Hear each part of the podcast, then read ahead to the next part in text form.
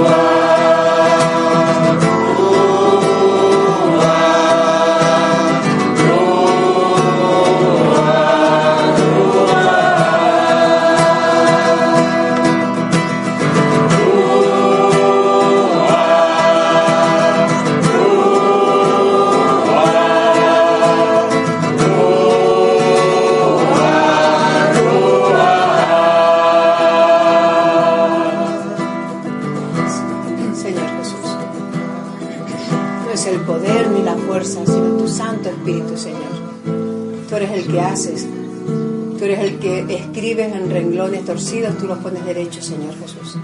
Hoy te entregamos este papel vacío, Señor, para que seas tú el que lo rellene, Señor.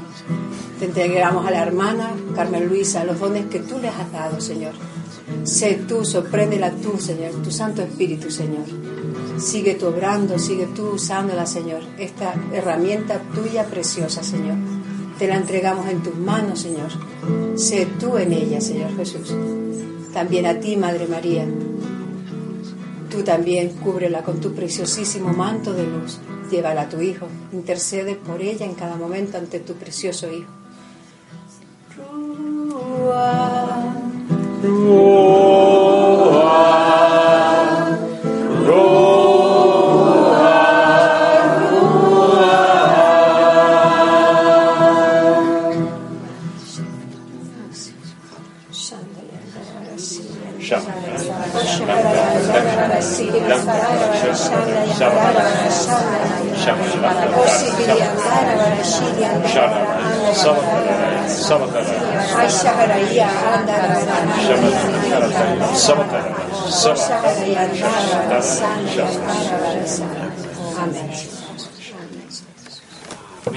Aleluya.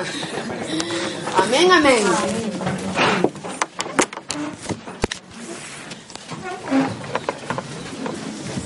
Los que hemos estado en, en todo el retiro, me giraré, porque el espacio es importante. Eh, los que hemos recibido la fusión del Espíritu, no creamos que ahí queda y que ya está todo conseguido. Ahora comienza un proceso, ahora comienza todo. Es verdad que el Señor ha dado todas las gracias, pero las ha puesto en una vasija de barro. Nos ha puesto y hemos comenzado de nuevo. Cuando Jesús le decía a Nicodemo, hemos de nacer de nuevo, tienes que nacer de nuevo, hay que nacer de nuevo. ¿Qué es lo que quería decir? Que no, él le pregunta, que entonces que tengo que entrar yo en el vientre de mi madre otra vez para nacer, decía Nicodemo. Entonces nosotros hemos comenzado, tenemos que comenzar de nuevo, una vida nueva y eso es lo que se nos ha regalado, una vida nueva que se ha puesto pues en esta vasija de barro, en nuestras vasijas de barro, en nuestras tierras, como antes decía el Padre. Cuando uno planta una semilla, ya no coge cosecha. Él nos ha hablado de los frutos del Espíritu, son ciertos que lo hace, pero la tierra y la semilla en nosotros ha de ir creciendo. ¿Qué significa que, la, enseñanza esta se llama crecimiento y transformación en Cristo? Por la vida nueva recibida, nuestra vida tiene que tener un crecimiento y una transformación en Cristo. Y eso lo hace el Espíritu. Pero como decía San Agustín, el que te creó sin ti no puede salvarte sin ti.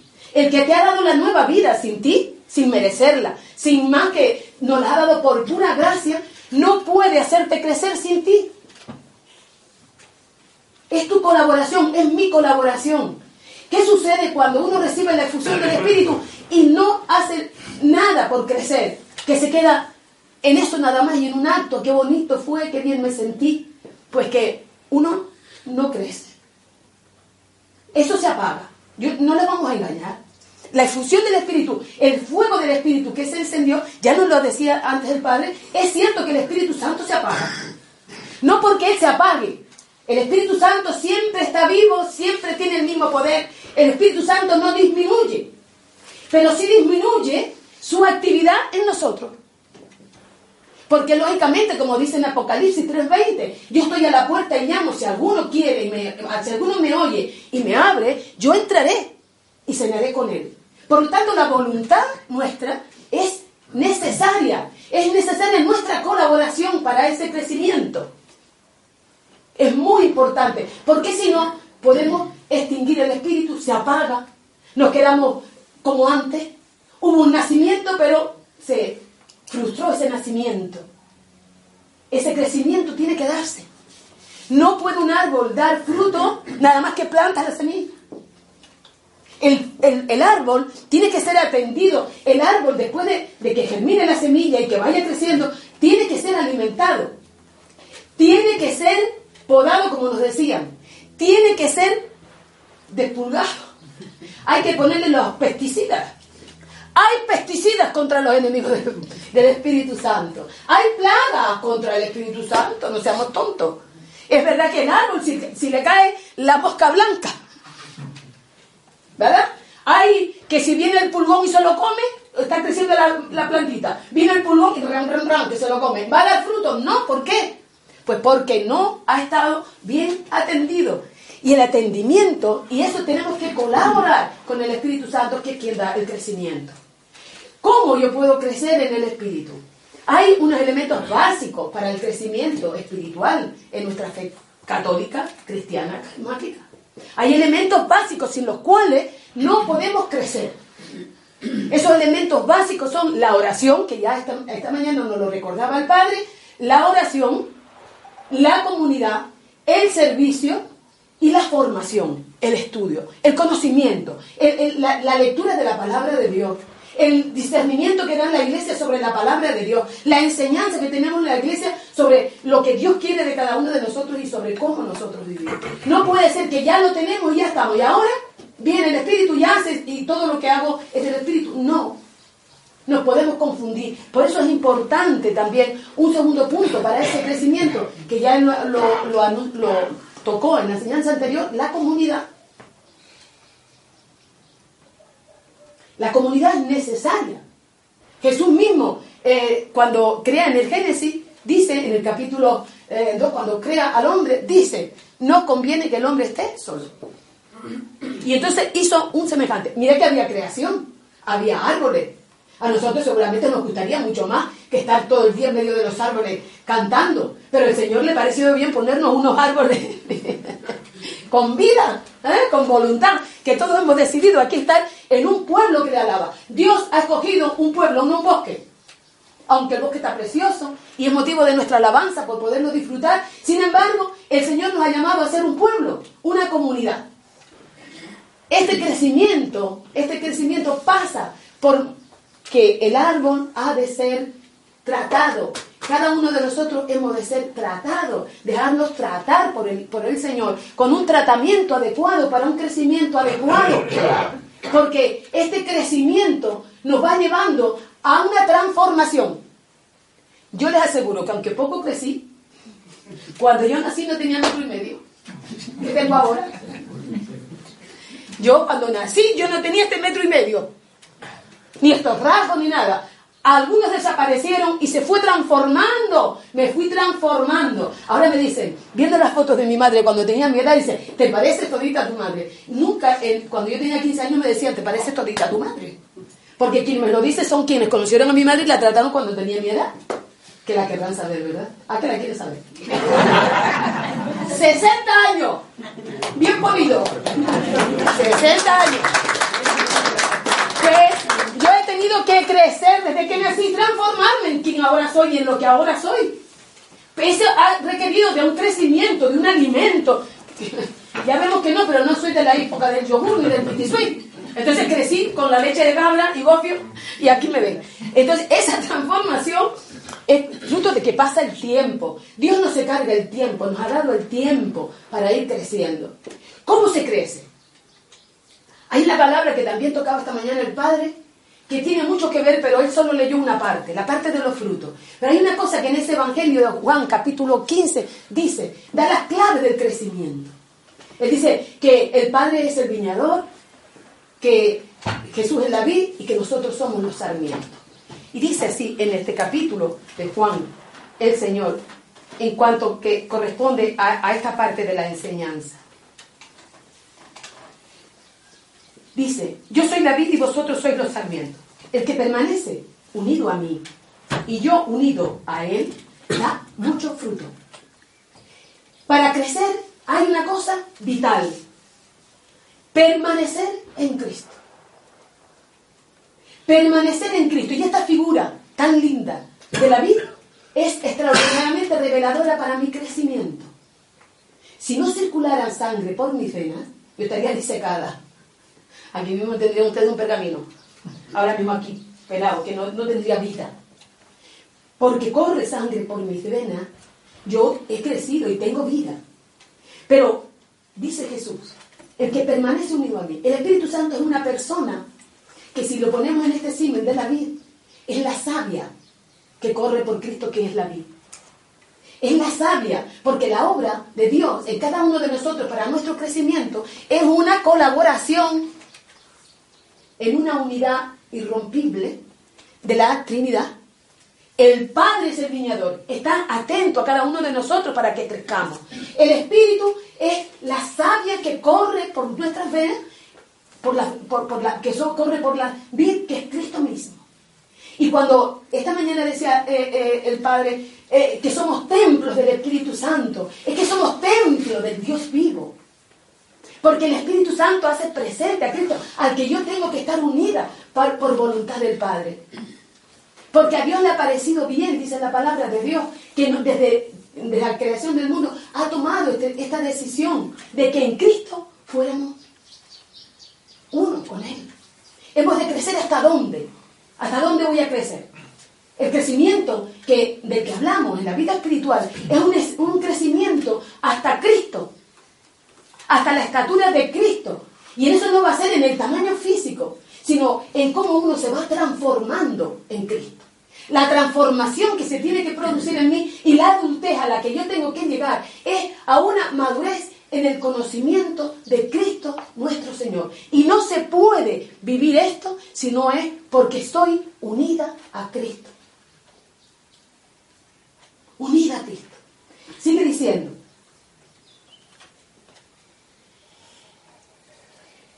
Permanecéis unidos a mí y permanecéis fieles a mis enseñanzas, pedid lo que queráis. Y aquí, ¿verdad? Que se nos vuela la cabeza.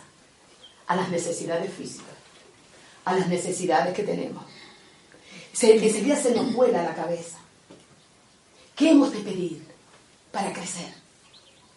¿Qué hemos de pedir? Pedid lo que queráis. Hay otra parte en el Evangelio, cuando habla de la providencia, el Señor que dice, si vosotros siendo que soy padre y vuestros hijos piden pan, no le dais una piedra, ¿verdad? Si, eh, eh, si te piden un huevo, no le vas a dar un escorpión, ¿verdad? No. Y dice, y dice el Señor, si vosotros siendo malos dais cosas buenas a vuestros hijos, ¿cuánto más vuestro Padre del cielo no os dará el Espíritu Santo si se lo pedís? No dice que pidamos cosas. Nosotros, el error que tenemos es que nos fijamos solamente, miramos, aspirar a las cosas del cielo, crecer en la vida espiritual, un crecimiento en Cristo, significa que aspiro a las cosas del cielo, que ya el Padre me dará lo que corresponda. Dice, busca primero el reino de Dios y su justicia, y todas las demás cosas se darán por añadidura. Hermano, el crecimiento en Cristo viene del mismo Dios que nos hace crecer y nos hemos de disponer. Esa permanencia que tenemos que tener en Cristo. Sin Él no podemos hacer nada, dice en este mismo texto. Porque sin mí no podéis hacer nada. Sin mí no podéis crecer. Hay dos pilares sobre los que tenemos que apoyarnos para crecer espiritualmente. Uno es esta unión íntima, esta unión profunda, esta dependencia y permanencia esta perseverancia en la constancia, en ese amor y en ese crecimiento de nuestro amor que lo va realizando el Espíritu, pero con nuestra disponibilidad y disposición. Eso se va dando en nosotros. Uno es la parte personal y la otro pie importante, sin el que no se crece, es la parte comunitaria. Dios mismo, igual que dijo, no conviene que el hombre esté solo, también cuando él nace, nace en una familia. ¿Pudo Dios haber nacido sin familia? Por poder, hubiera podido. Pero en su poder, ¿qué eligió? Venir a una familia, a una comunidad humana, básica e importante, sin la cual no existimos ninguno de nosotros, una familia. Cuando comienza su predicación, reúne una comunidad, una comunidad humana para ser su pueblo. Una comunidad de los apóstoles. Comunidad. Y establece para manifestar su reino y para manifestar su gloria al mundo una comunidad de aquellos que han nacido del agua y del espíritu. La comunidad donde debemos de crecer. Por eso son dos temas muy importantes que no podemos perder de vista para nuestro crecimiento espiritual porque muchos tenemos la tentación que tenemos una experiencia, vamos a un retiro, sí, qué bonito que fue, ay, qué bien que estuvo, qué bien fue todo, ¿no? ¿Mm? Porque nos parece que eso es ya la plenitud. No. Luego nos quedamos a la intemperie. Cuando no nos unimos a una comunidad, quedamos a la intemperie. Yo no sé si usted se imagina, siempre estoy en semilla de trigo, solo una, ¿eh? En un campo. Plante la semilla de trigo y riega que vendrá un sol de justicia que la quemará. Plante usted una semilla y déjela ahí y espere que vendrá un vendaval que la arrasará. Sin embargo, usted ha visto un campo de trigo. ¡Qué preciosura! Así, que él se mueve, que viene el viento, que lo tumba para acá, que lo tumba para allá, pero permanece ese campo. Porque estamos unos con otros en ese crecimiento y van creciendo juntos. Y ese campo de trigo es bello, es hermoso, va creciendo, va madurando, va transformándose. Lo que era una semilla enterrada parece una planta verde y esa planta verde se va transformando, va creciendo, va cuidándose para que no se la coma el pulgón. El hecho de estar ahí permanece, ante, el, campo permanece y tanto, ante tantos vendavales, la lluvia, lo que fuere. Y ahí permanece ese campo de trigo, porque es la comunidad importantísima para crecer. La permanencia, estos son los dos pilares para una vida cristiana que se desarrolle en, la parte humana, la, realiza Dios, pero nosotros tenemos que estar en unas condiciones para crecer, en unas condiciones donde nuestra vida de fe va creciendo, en la intimidad con Dios, en la permanencia con Dios, en la perseverancia en la relación con Dios. No el Dios que te inventa. Esto también es muy importante. A veces nosotros nos inventamos un Dios y tenemos una idea de Dios. La idea de Dios no vale para crecer. Porque la, idea que yo tenga de Dios o la idea que yo me haga de Dios pone un techo. Y es como si tú naces y te meten en una caja, ¿no? Que tiene unas medidas. Ahí se limita. No puedes crecer más allá. Muchas veces nuestras ideas de Dios son pues esos espacios cortos en los que nos metemos. Porque nuestra idea de Dios es una idea corta. Solamente en la relación con Dios, en la intimidad con Dios, puedo yo ir conociendo a Dios. Cuando dice Jesús, permaneced unidos a mí, Permanecer en Cristo significa que tú permaneces en una relación íntima con Dios. Y esa es la oración personal. La oración personal. La oración personal no son los rezos solamente. La oración personal no es que yo recibo carta que otros han escrito a Dios y yo le leo la carta que otro escribió a Dios. A mí esto me pasó. Yo al principio, como no sabía cómo orar, cogía muchas oraciones. Hay muchos libros de oraciones. Y estaba un día haciendo una oración de esa, de liberación yo misma, allí diciendo todas esas cosas. Una retajila. Yo me tiraba una hora y pico con las oraciones. No me daba tiempo de mucho más. Pero yo hacía mis oraciones religiosamente como me habían dicho. Y un día que me quedo ahí un rato más, tenía más tiempo, me fisco más, siento dentro de mí, porque Dios habla. ¿eh? Dios habla. Sentí con una fuerza dentro de mí que me dijo, sí, Carmen, ya he oído todo lo que me dijo Menganito, su planito y patatito. Está muy bien, Carmen. Todo eso que has dicho es verdad, ya yo lo sabía porque me lo han dicho. Pero tú, ¿qué me dices? ¿Qué me dices tú a mí? Una persona no te puede conocer porque otros hablan de ti. Dios quiere conocerte de tú a tú. La permanencia en Jesús no es decir, pues yo permanezco, yo voy todas las semanas al grupo, yo voy todos los días en el rosario, yo todos los días, que puedes hacerlo y debes hacerlo si tienes tiempo. Pero aquí estamos hablando de una oración de intimidad, la que hace crecer, una oración que te hace crecer en la confianza, en la relación, en el conocimiento. Porque cuando tú le hablas a Dios desde tu corazón, Dios te responde desde el de. Pero si no eres tú quien conectas con Dios, si es que tú te, entiendes en decirle a Dios lo que otro ha dicho, Dios no te puede responder. Porque la situación no es, la no es idónea en ti. Él te puede responder siempre. Por eso Dios te llama a decir, ¿tú qué quieres? Cuando Jesús se encontraba, eh, eh, se, encontró con el Señor, ¿qué quieres que haga por ti? Señor, que vea. ¿Cómo va a saber Dios lo que tú quieres? Sabe Él. Pero ¿cómo vas a saber tú que Dios sabe? Si tú no le hablas y no le escuchas. La oración personal no es solamente un tiempo en el día. La oración personal te lleva a la permanencia, a que empieza a fluir. Porque a veces sufrimos de, mal, de, mala circulación del espíritu en nuestra vida. La falta de la falta de circulación física, ¿verdad? Que produce unos daños tremendos. Nosotros muchas veces somos cristianos dañados, que no podemos crecer porque tenemos una mala circulación espiritual. No circula por nosotros el Espíritu que nos revela el rostro de Cristo, que nos revela la voluntad del Padre, que nos revela su amor, su intimidad. Esa oración personal para el crecimiento, hermano, tiene que ser personal. Juan. Juan con Dios ¿Mm? Pero de sus cosas. Porque creemos a veces que, no, porque hay que orar por el mundo. Tengo tantas cosas que hacer por el mundo. Y el Señor te dice, párate. ¿Qué vas a hacer por el mundo tú? ¿Qué vas a hacer por el mundo? ¿Crees que el mundo va a cambiar por 80 padres nuestros más, 80 padres nuestros menos? Yo sé que eso contribuye y debemos hacerlo, pero va a cambiar el mundo si Juan, si Efi, Daniel Carmen, Sole. ¿Tu nombre? Lola. Lola. Elundina. Para que no se quede.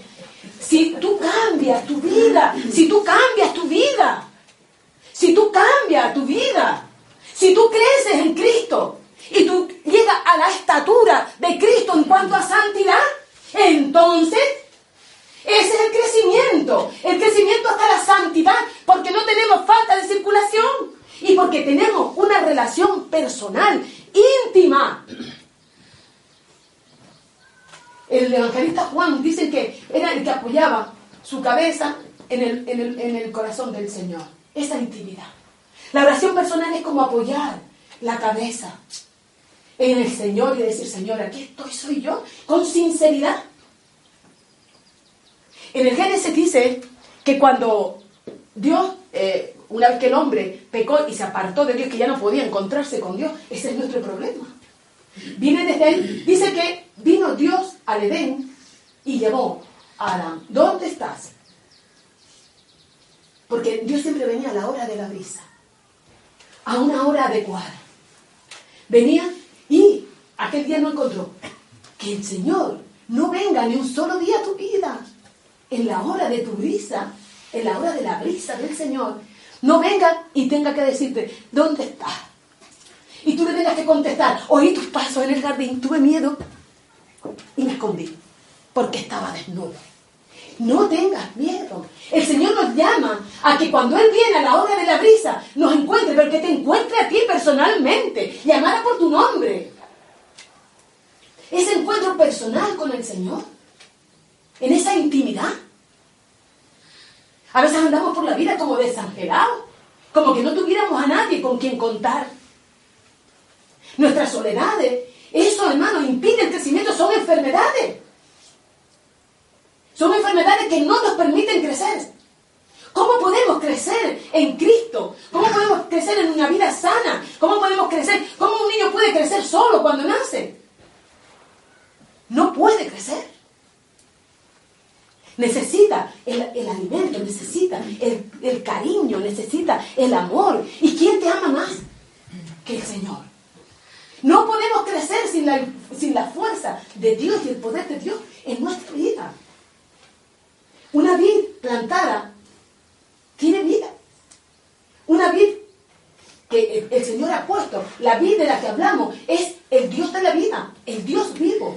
Él tiene vida y tiene vida en abundancia y ha venido a traernos vida y una vida en abundancia. Es ese Dios del que te hablo. Es ese Dios el que te llama a la intimidad y a la oración personal. ¿Cómo acoges tú a una persona importante en tu casa? Fregando los cacharros. ¿Cómo acoges tú haciendo cualquier tarea sin prestarle atención? Cuando tú tienes una persona importante en tu casa y a esta persona que es Dios mismo, la tienes en tu casa todos los momentos, está siempre contigo. Cuando duermes, cuando, cuando tú duermes, Dios permanece. Cuando tú tienes un problema, Dios permanece contigo. Ya no hay razón. Cuando tú vas creciendo en este conocimiento, ya no hay sitio para la soledad. Ya no hay sitio para la tristeza, para el abandono. Ya no hay, no hay sitio para la desesperación ni para la depresión. No hay sitio para eso. Cuando tú tienes a Dios contigo siempre, pero verdad que cuando viene una persona a tu casa que es importante, reservas un tiempo para dialogar con ella. No quiere decir que ese sea el único trato, porque muchas veces en la oración personal, bueno, ya yo hago oración personal de 8 a 9 de la mañana, ya está, cumplí. Como decía el padre, tú respiras de 8 a 9 y no respiras más porque tú veas cómo llega el otro día a las 8. ¿Cómo llegas a las 8 del día siguiente sin respirar? Por lo tanto, Dios está siempre contigo. Como Santa Teresa decía, hasta los pucheros veía ella que estaba ahí el Señor. Pues es, pero has de tener el rato de intimidad. Una persona importante en nuestra vida siempre tendrá un espacio de nuestra vida para escucharle, para hablarle, para atenderle personalmente. Por lo tanto, ese rato de oración personal ha de realizarse en el momento. Es personal. A ver que me entiendan. Es personal. Pues, no. ¿Y cuándo se hace la oración personal? De 8 a 9. De 6 a 7. Eh, en una eh, capilla. No, en el campo. No. Con tal que la haga. Lo importante no es dónde, sino con quién está ese rato. ¿Con quién estás ese rato? No puedes dejar de hacerlo porque no encuentres el lugar apropiado. Cualquier lugar, le dice Jesús a la samaritana. Ya llegó la hora, mujer, y es ya la hora en que se adorará a Dios en cualquier lugar. No tiene que ser ni en, Jerusalén ni en los montes de Samaria, sino que será en cualquier lugar en espíritu y en verdad que tú podrás adorar a Dios.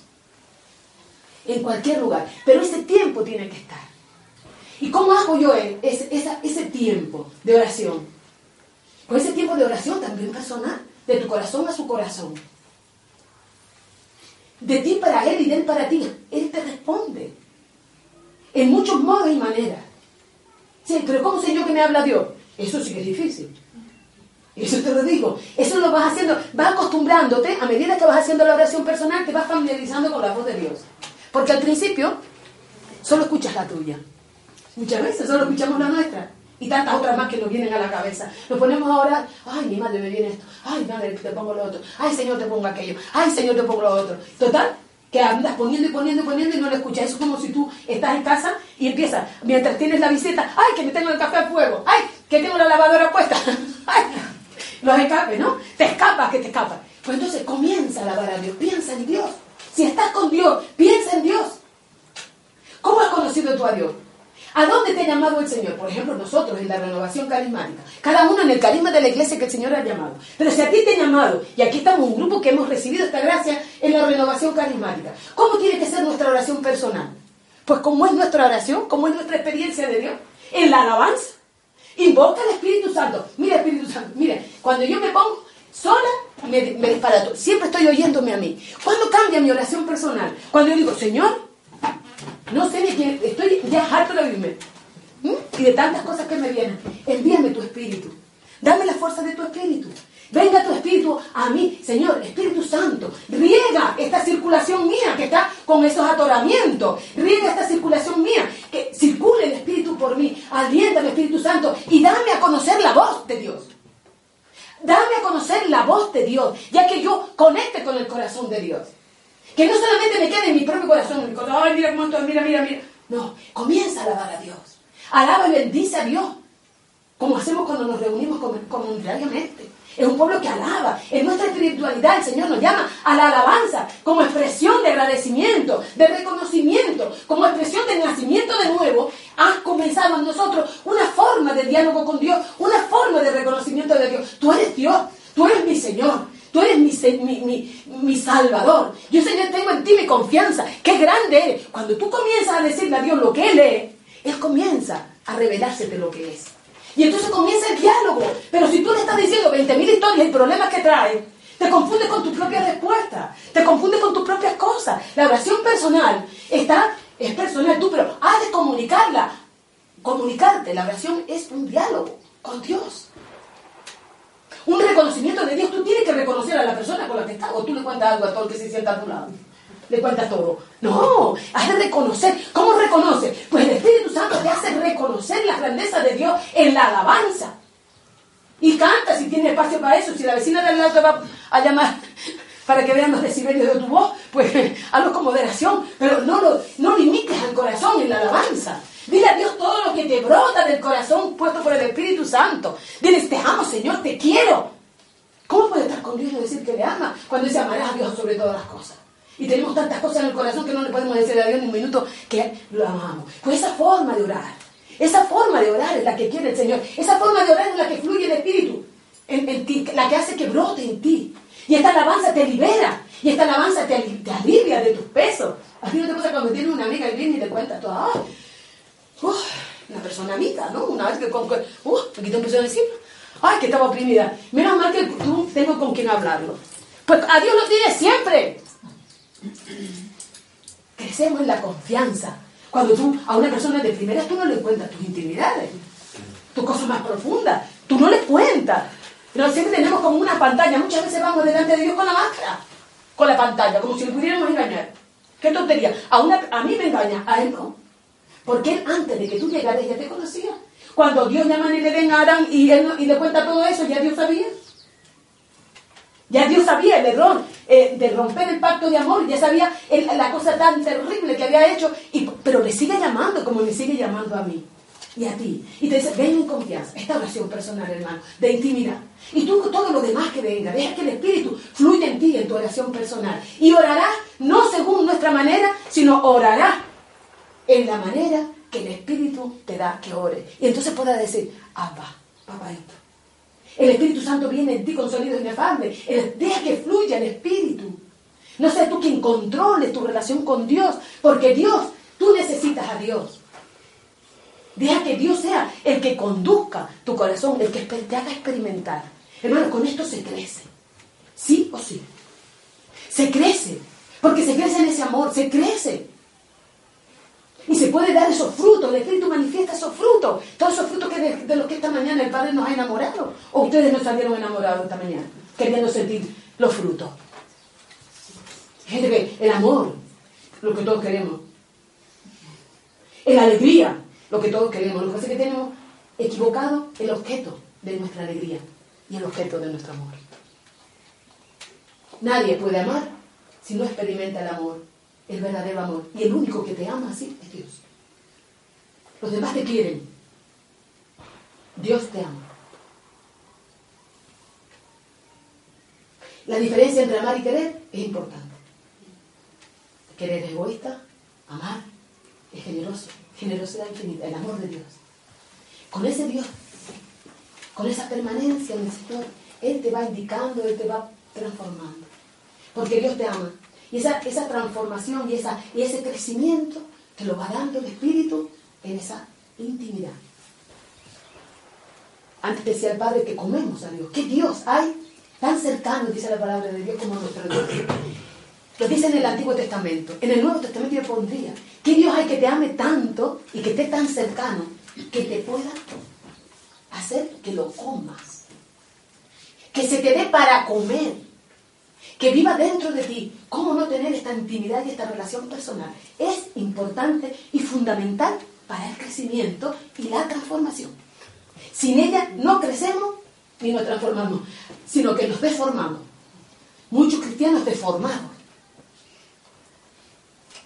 Porque crecer espiritualmente se puede crecer bien en Cristo o se puede mal formarse. Crecer mal formado. Y muchas veces los cristianos queriendo llevar las dos cosas, tenemos deformaciones. ¿Mm? Porque no usamos bien las gracias y bendiciones que el Señor nos da. Por ejemplo, la oración personal. La oración comunitaria. a veces parece que es como, bueno, si puedo. A la oración comunitaria, bueno, si puedo. Porque en la oración comunitaria, como antes le decía ese campo, si usted quiere, antes decía el Padre que no extinguiéramos, que no apagáramos el fuego. Si usted quiere apagar un fuego, ¿qué es lo que hace? No me diga que le echa agua.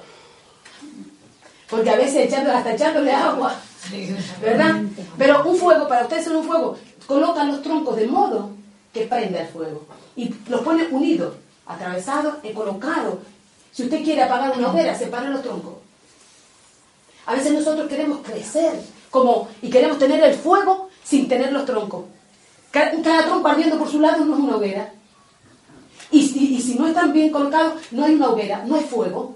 Se apaga, se extingue te deja, separa los troncos, te ha hecho fogata. Esto con esta hora que tenemos la vitrocerámica, pero yo que crecí en un campo y en la, en la donde no había llegado en esa época ni, que con 60 años, tú, verás, ¿no? No había llegado ni la electricidad, creo que todavía no ha llegado a donde yo nací, no, ha llegado no había llegado la electricidad y no teníamos gas, lo único que había era leña para hacer fuego.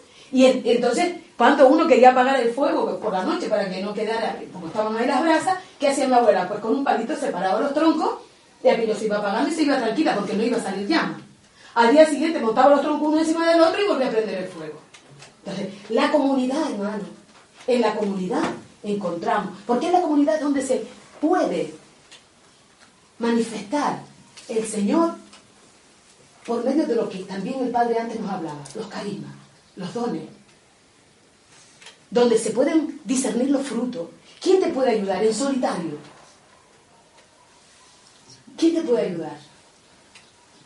Nadie te puede ayudar. No, pues no tienes nada que contrastar. En la iglesia, nosotros en la iglesia, tenemos que vivir en una vida comunitaria. Formamos parte, aunque nosotros pertenecemos a la renovación carismática, pero tenemos, nosotros desde que hemos nacido de nuevo, ¿sabéis que nos bautizaron y nos pusieron un nombre y dos apellidos? Un nombre y dos apellidos. ¿Cuál es tu nombre? Bueno, el verdadero Dolores. Dolores, pues desde hoy te llama.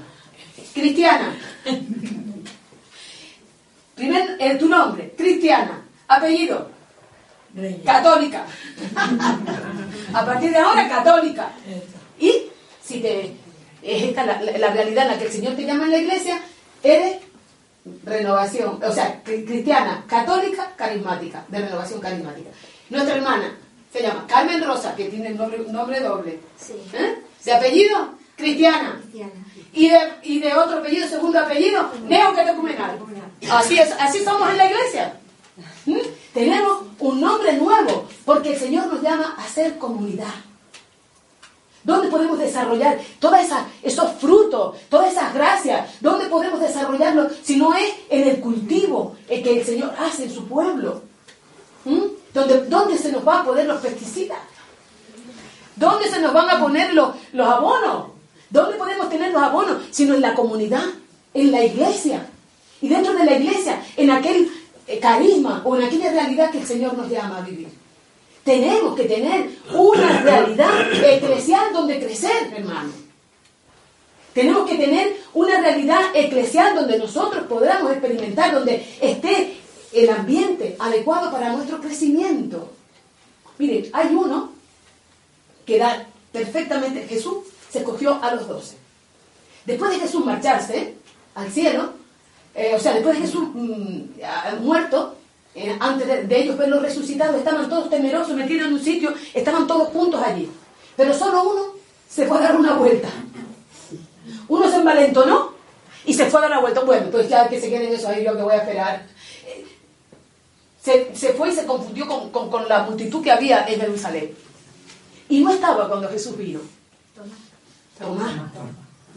Y tuvo una crisis de fe nosotros podemos tener una crisis de fe y en vez de crecer menguamos. Porque no estamos en la comunidad.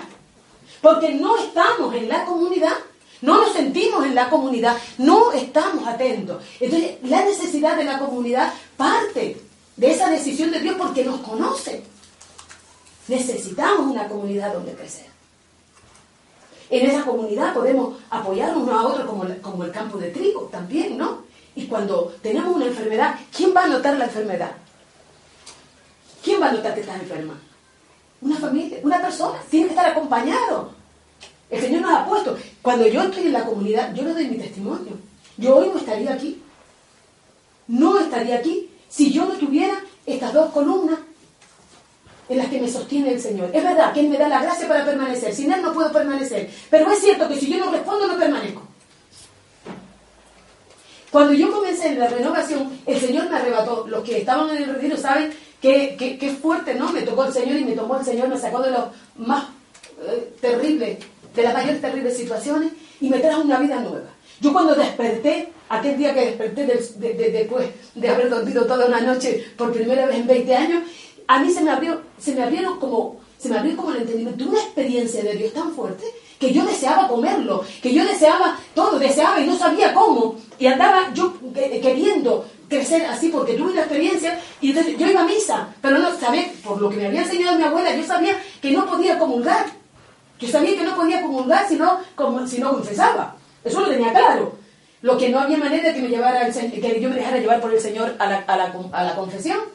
Y entonces yo iba y lloraba, quería, hasta que, qué hermoso, porque yo iba a misa y en la misa estaba la comunidad cristiana. Y en la comunidad cristiana el Señor pues se hizo presente en el sacerdote. Yo quería que el sacerdote me diera permiso para comulgar. No quería confesar, pero quería el permiso. Porque yo no sabía. Pero esto me hubiera perdido. Y que en esa comunidad cristiana, en la iglesia, el sacerdote, después de haber vuelto locos a varios, porque les pedía permiso y no les pedía confesión. y lógicamente ellos me contestaban lo que me tenían que contestar, pero yo no aceptaba.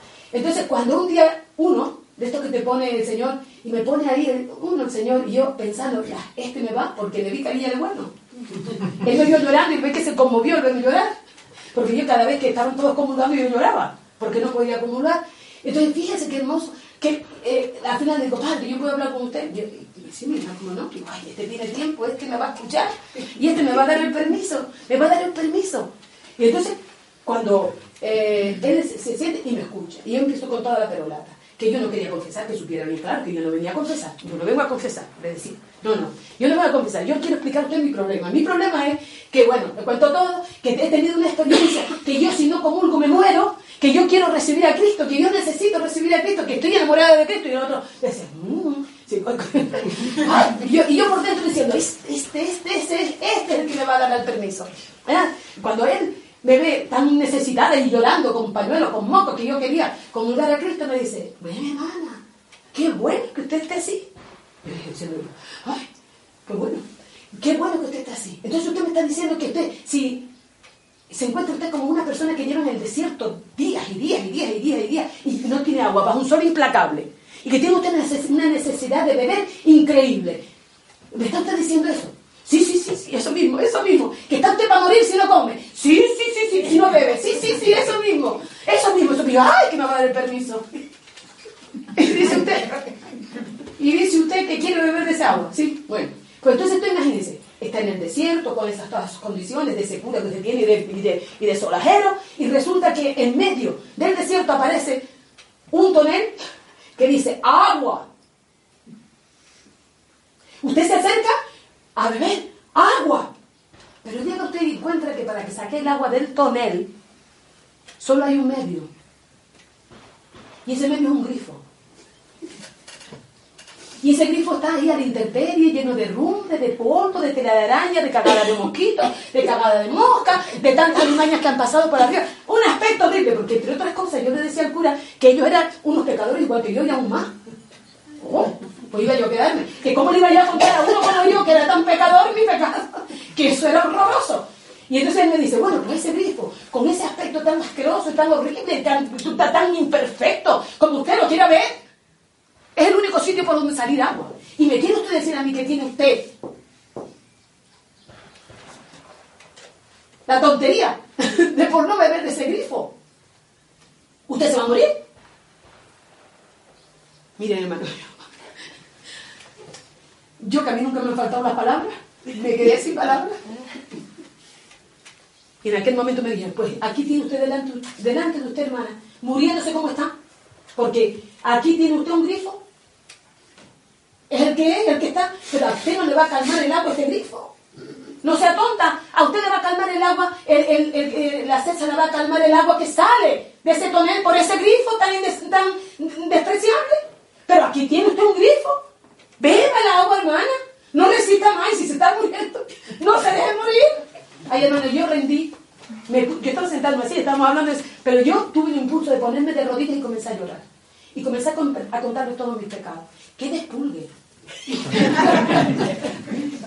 Todas las bacterias, todas las, todos los pulgones que me habían estado comiendo, hermano, todo aquello, esa planta que no podía crecer, yo no podía crecer.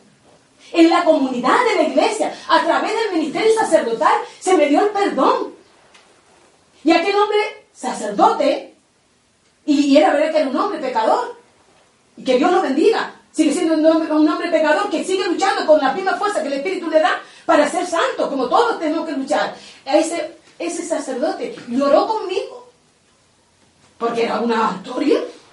Lloró conmigo. Sentí que me acompañaba. Sentí el amor de Dios. Sentí la experiencia de Dios que sola, con un árbol o con un gato, yo no hubiera podido recibir aquella gracia del perdón. Porque lo de menos, yo me sentí como cuando el padre del, hijo pródigo le abrazó. Antes de fecundarlo, lo abrazó. Antes de que le bañaran y que le quitaran el olor a cerdo, lo abrazó, lo amó.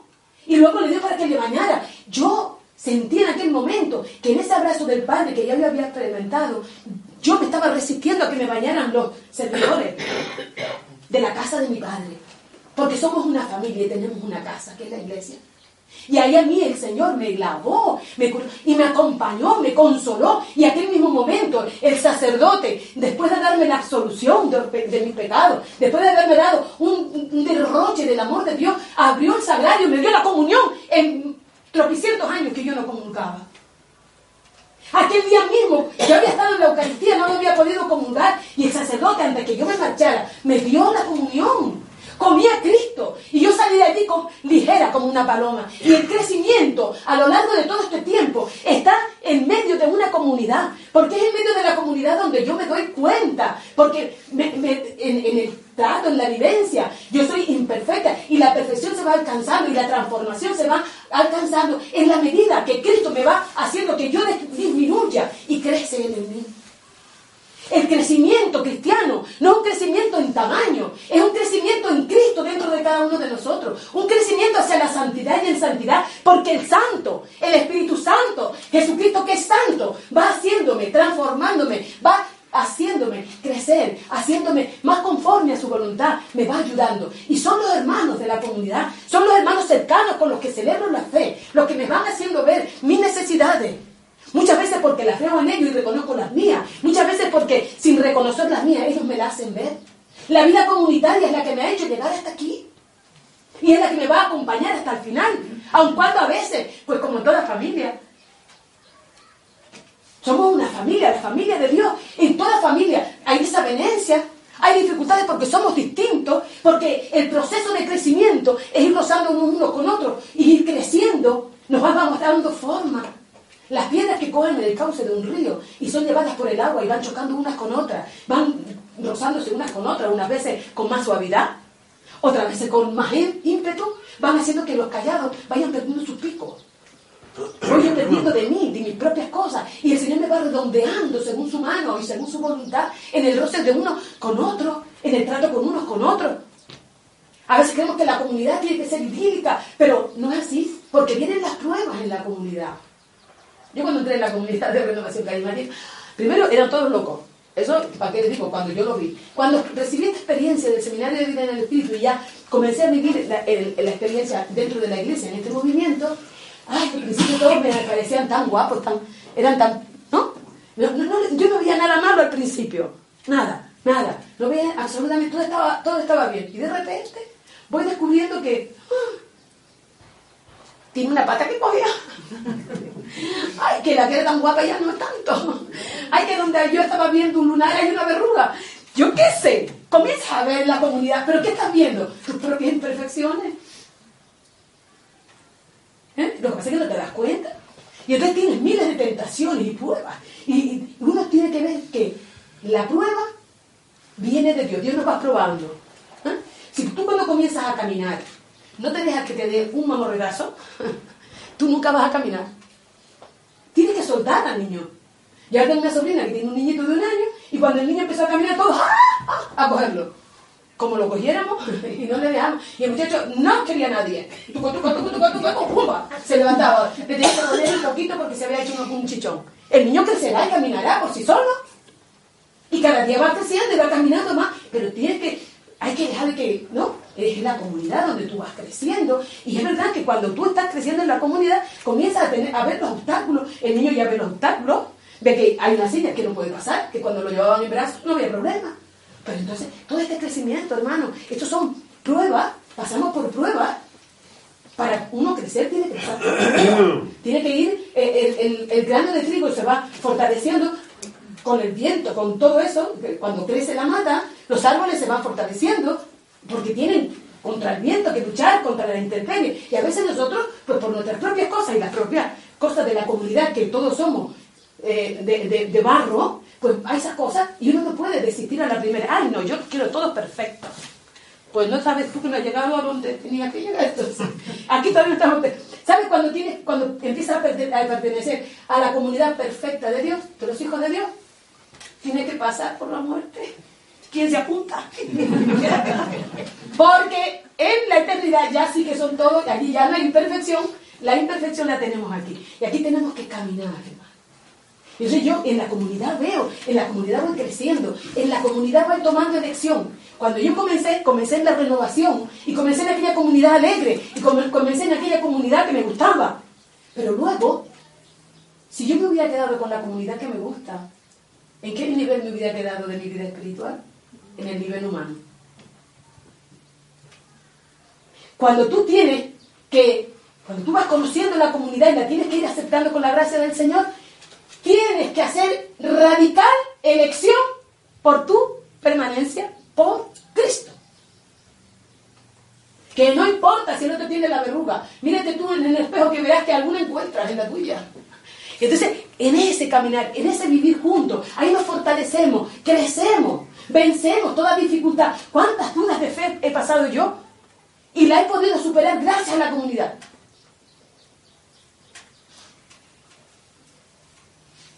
cuántas dificultades, cuántas soberbias se me han aplacado en la comunidad. Cuántos orgullos y cuántos egoísmos cuando el Señor me pone delante una comunidad en la que yo no estoy llamada a vivir de otra manera sino como Cristo. Porque recuerden, el crecimiento en Cristo me lleva a no querer ser servido, sino a servir. Me lleva como Cristo a no querer vivir para mí, sino viviendo para Cristo. Y Cristo viviendo en mí, yo para los demás. La comunidad cristiana me hace madura en la fe. Dice el Señor a través de San Pablo, que dice, ya tenéis edad para estar comiendo alimentos sólidos y todavía estáis alimentando de leche. ¿A usted no le hubieran dado algún vistecito, hija mía? Y algún pescadito y algún huesito que... No le hubieran fortalecido los dientes. No hubiera usted crecido, no estaría alimentado. A veces el alimento sólido se nos da en la comunidad, el alimento espiritual sólido. Pero yo tengo que estar atento por eso. ¿Ven que decía? La oración personal para escuchar la voz de Dios.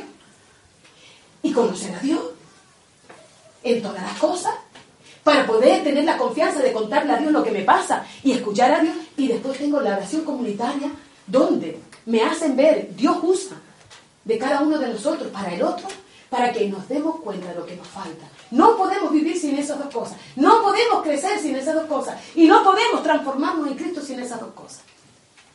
Ante la tentación de irnos de ermitaño, reflexionemos. Porque el Señor nos llama a una comunidad. De hecho, dice el Señor, Padre, que sean uno para que el mundo crea.